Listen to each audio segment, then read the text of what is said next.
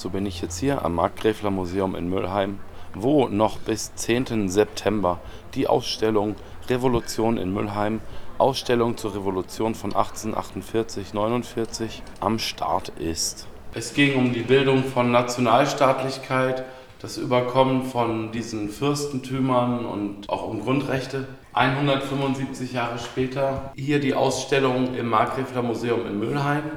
Ich habe die Ehre, mit Andreas Weiß zu sprechen. Sie sind der neue Leiter des Markgräfler Museums. Ja, bitte erläutern Sie doch spontan, haben wir hier Akteure auf diesen Bildern von der 48er Revolution? Unsere Foyer-Ausstellung die spannt den Bogen von den berühmten Akteuren hin zur regionalen ähm, Situation, zu den regionalen Geschehnissen hier im Markgräflerland und in Müllheim. Und hier sieht man beispielsweise die bekannten Heroen der Revolution, Adam von Itzstein, ein damals schon weißhaariger Mann, wie man auf dem Bild sieht, ein Held der Liberalen und darunter die neue Generation mit wallendem Haar, wildem Bart und Bluse Friedrich Hecker. Und Koteletten. Und das ist jetzt allerdings ein anderer Herr, das ist ein Landtagsabgeordneter, nämlich Nikolaus Blankenhorn. Und das war dann ein lokaler Revolutionär, allerdings einer der gemäßigten Richtung, der sogar sozusagen dann in der republikanischen Situation im Aufstandsversuch von September 1848 sogar selbst in Gefahr geriet. Also da haben wir jetzt schon den Bogen von den großen bekannten Namen hin zu den lokalen. Ja, da haben wir noch Matti, Karl, Matti, das war auch ein im Vormärz bedeutender progressiver Mann, der in der Revolution dann aber ins eher konservative Lager gekippt ist, als er gemerkt hat, es reicht mir eigentlich, was ich an Errungenschaften erreicht habe. Und jetzt möchte ich eigentlich keine Republik, das geht mir zu weit. Und da war er dann eher der Verhasste für die Radikalen wie Friedrich Hecker. Wie kam das, dass er dann nicht mehr für die Republik war? Er hat gesehen, dass die Dinge, die im März 1848 erreicht worden waren, Pressefreiheit und ein Konsens mit dem Großherzog zugunsten auch von Wirtschaftspolitik, von modernerer und die sich andeutende Nationalversammlung in Frankfurt, dass ihm das eigentlich reicht und dass noch radikalere Richtungen, noch radikalere Versuche Richtung Republik, Abschaffung der Monarchie äh, eigentlich seine selbst erreichten Privilegien gefährden konnte. Und deswegen hat er sich dann eher auf die Seite der Moderaten geschlagen. In Frankfurt die Paulskirchenversammlung. Genau, das erste deutsche Parlament, das dann im Mai 1848 zusammengetreten ist und das insofern eine bedeutende Errungenschaft ist, weil es das erste gesamtdeutsche äh, gewählte Parlament in der deutschen Geschichte gewesen ist. Eine Besonderheit vielleicht im angrenzenden Wahlbezirk Nummer 4, das ist so die Region zwischen Bad Säckingen und Singen, da haben die Deputierten tatsächlich Friedrich Hecker gewählt. Weil der aber schon im Exil war, konnte er nicht nach Frankfurt entsandt werden und so ist dieser Wahlkreis nie in Frankfurt vertreten gewesen. Ein, ein Kuriosum äh, in der Geschichte der Paulskirche, aber ähm, ja, eine Besonderheit. Vielleicht sollten wir noch einen Blick auf, die, ähm, auf den Hackerzug werfen. Hier auf jeden Fall. Genau, der ist nämlich noch in dem Raum. Der Hackerzug, das ist dann der erste Versuch zu sagen, ähm, der offizielle Weg der Revolution ist uns zu gemäßigt, wir wollen mit Gewalt die Republik. Und deswegen hat Friedrich Hecker von Konstanz aus einen gewaltsamen pro-republikanischen Umsturzversuch gemacht. Er ist durch den Schwarzwald gezogen, aber wurde immer mehr Richtung Südwesten abgedrängt und hat sich schließlich in Kandern, also ganz hier in der Nähe, den Regierungstruppen gestellt und ist dort in, mit seinen Leuten in alle Winde zerstreut worden. Allerdings vorher ist sein Gegner auf der Regierungsseite, General von Gagern, durch mehrere Schüsse getötet worden. Und dieses Bild hier, das ist der mit dem Hut. Der genau, das ist Hacker mit dem Hut. Das ja. ist von Gagern und die Regierungstruppen. Da hinten sieht man im Wald die Freischärler. Und das ist die Situation, die den Schüssen vorweggeht. Eine Unterhandlung zwischen Hacker und Gagern. Die beiden ähm, haben sich eigentlich nichts mehr zu sagen. Gagern sagt, geben Sie auf, Sie sind ein Fanatiker. Und Hacker sagt, ja, wenn der Einsatz für die Republik Fanatismus ist, dann will ich das gerne sein. Dann sind Sie aber der Fanatiker der Radikalen auf der anderen Seite. Daraufhin kommt es zum Kampf und Gagan stirbt, Hacker verliert und die Reichscharen flüchten zurück äh, nach Hause. In der Folgezeit übrigens wird ganz Südbaden von Regierungstruppen besetzt und es beginnt eine ganz brutale Zeit für die Orte mit militärischer Besetzung. Hier sieht man, wie die Truppen an der Scheideck bei Kandern gegenüberstanden, Freischaren und Regierungstruppen. Sie sehen vielleicht ein bisschen schon an den, an den Formationen, Freischaren recht durcheinander, Regierungstruppen haben sich ganz professionell aufgestellt und gewinnen dann auch die Schlacht. Hier die Situation, eine zeitgenössische Lithografie. Die Schüsse auf Gagern erfällt, die Freischaren sind so ein bisschen wild durcheinander. Hecker dirigiert das Ganze, aber vergeblich. Die Reichskriegsflagge, die hieß damals noch nicht so, ne? Ja, ja, das war damals noch das Symbol der Radikalen. So ändern sich die Zeiten.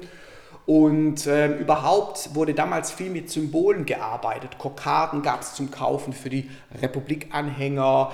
Es gab Hackerhüte und nachdem Hacker verschwunden war von der Bildfläche, zunehmenden Hackerkult äh, bis hin zu der Verehrung Hackers als ja fast schon Jesus der Revolution. Übrigens, Hacker als Pfeifenkopf-Abbildung, das ist so ein Beispiel, wie versucht hat die Bevölkerung diesen besonderen Menschen nachträglich zu verehren, die Ereignisse, die mit ihm in Zusammenhang standen, zu verarbeiten. Das Hotel Stadthaus ist hier auf einer Postkarte, das gab es damals auch schon. Ja, das Hotel Stadthaus wird gleich beim zweiten republikanischen Aufstandsversuch im September 1848 eine große Rolle spielen. Von dort wurde nämlich die Republik ausgerufen. Aber das sehen wir im nächsten Raum. Gut, dann gehen wir mal rüber. Eine schicke Tour hier auch. 1831. Ja, die Stadtkasse.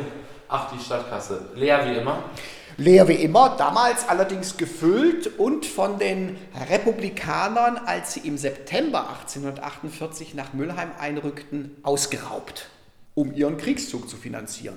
Und damals war Struve der wesentliche Motor. Er war von Basel nach Lörrach übergetreten, hat dort die Republik ausgerufen, Regierungsämter gebildet, also eine südbadische kurzzeitige Republik gegründet und dann zog er allmählich nach Norden, hat auch Mülheim erreicht und dort ebenfalls die Republik ausgerufen vom Stadthaus, das man hier direkt sieht, das heutige Hotel-Restaurant. Und ähm, Schräg gegenüber. den schräg gegenüber, genau. Ja. Von dem Balkon, den man dort sieht, mit den Ach. schönen Verzierungen. Dort stand Struve äh, und hat von hier aus Wohlstand, Bildung und Freiheit für alle erklärt. Also ein großes Ziel, was die Republikaner vor, äh, versucht haben zu erreichen. Eine soziale Republik letztendlich. Und der damalige ähm, örtliche Deputierte, Landtagsabgeordnete Blankenhorn, der musste sich mit 1000 Gulden freikaufen, dass ihm nicht noch Schlimmeres angetan wurde. Das Geld hat er nie wieder gesehen. Und auf diesem Bild da drüben sieht man, dass nach der Revolution seine Freunde Spiele veranstaltet haben, damit er sein Geld wieder irgendwie bekommt.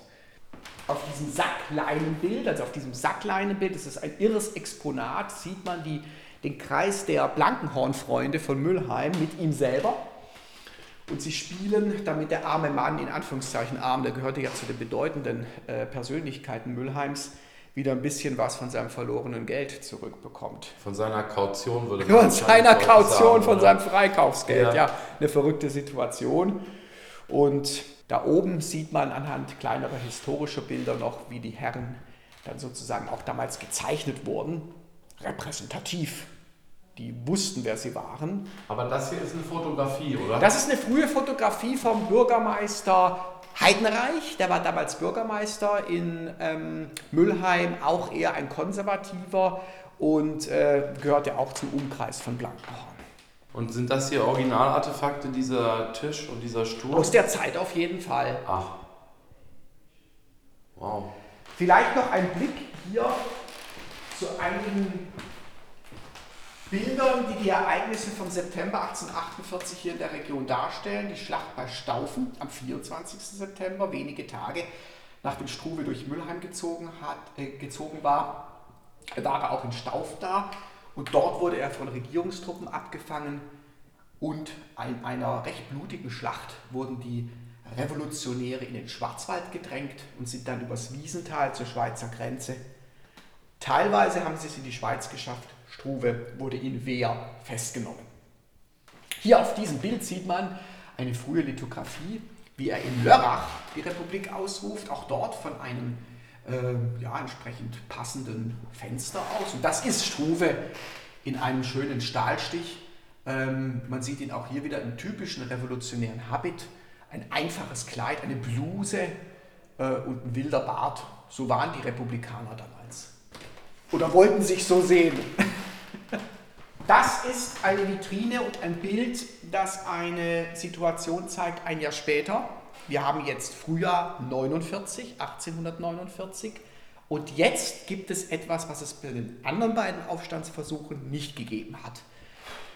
Nämlich das Militär macht mit. Und jetzt kommt es zum Umsturz in Baden flächendeckend. Der Großherzog flieht und es wird eine neue Regierung eingesetzt und die ist tatsächlich eine Republik. Das ist jetzt eine ganz andere Situation als vorher. Das Land ist flächendeckend neu von der Regierungsform her, wählt einen neuen Landtag nach einem ganz modernen Wahlrecht.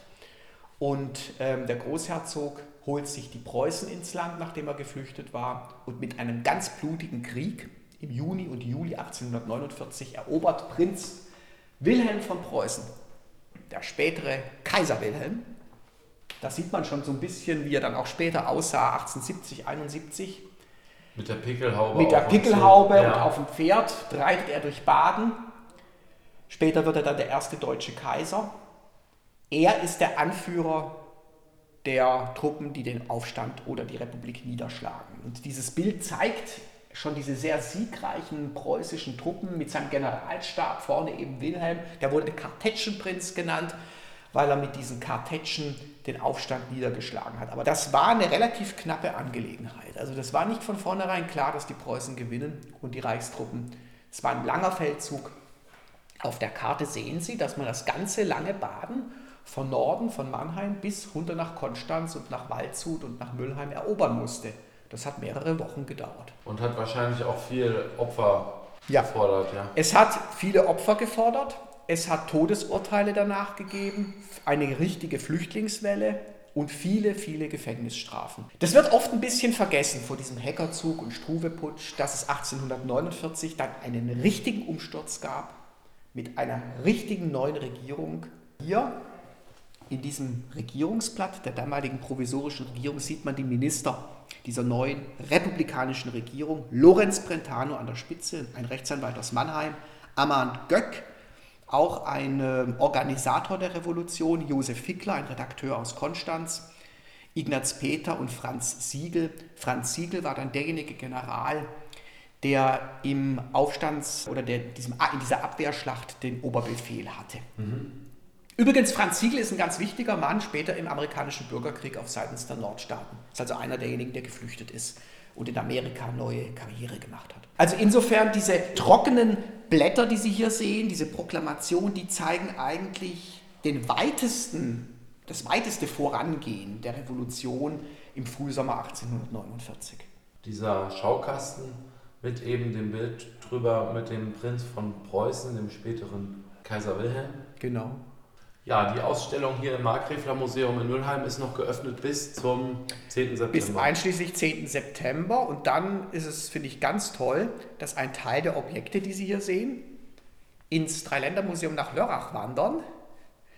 Ähm, denn dort wird dann sozusagen eine große Sonderausstellung zur 48-49 Revolution in Lörrach gezeigt und äh, das Markgräfler Museum das liefert einige Objekte für diese Sonderausstellung, die ab dann dort zu sehen ist. Ich glaube am 20. September. Wir haben einmal noch die Kunstausstellung Ausblicke. Die zeigt einen Querschnitt durch die sehr reichhaltige Kunstsammlung des Museums. Die wurde über viele Jahre aufgebaut und jetzt zeigen wir ganz herausragende Werke in einer Zusammenstellung, die man sonst so nie wieder sehen wird. Also das reicht dann von Werken wie äh, Hans Thoma oder Hermann Dauer bis in die ganz aktuellen äh, Werke oder beispielsweise auch Ludmilla von Arseniew, Bert Völkle. Und dann zeigen wir ab 15. Oktober eine Ausstellung zu 50 Jahren VHS Müllheim mit Werken äh, aus der Klasse von Frau Baumbusch. Das sind Bildhauerarbeiten, die zeigen, dass auch die Schülerinnen und Schüler dieser Volkshochschule ganz grandiose künstlerische Prozesse erleben in der Volkshochschule und die hier ausstellen.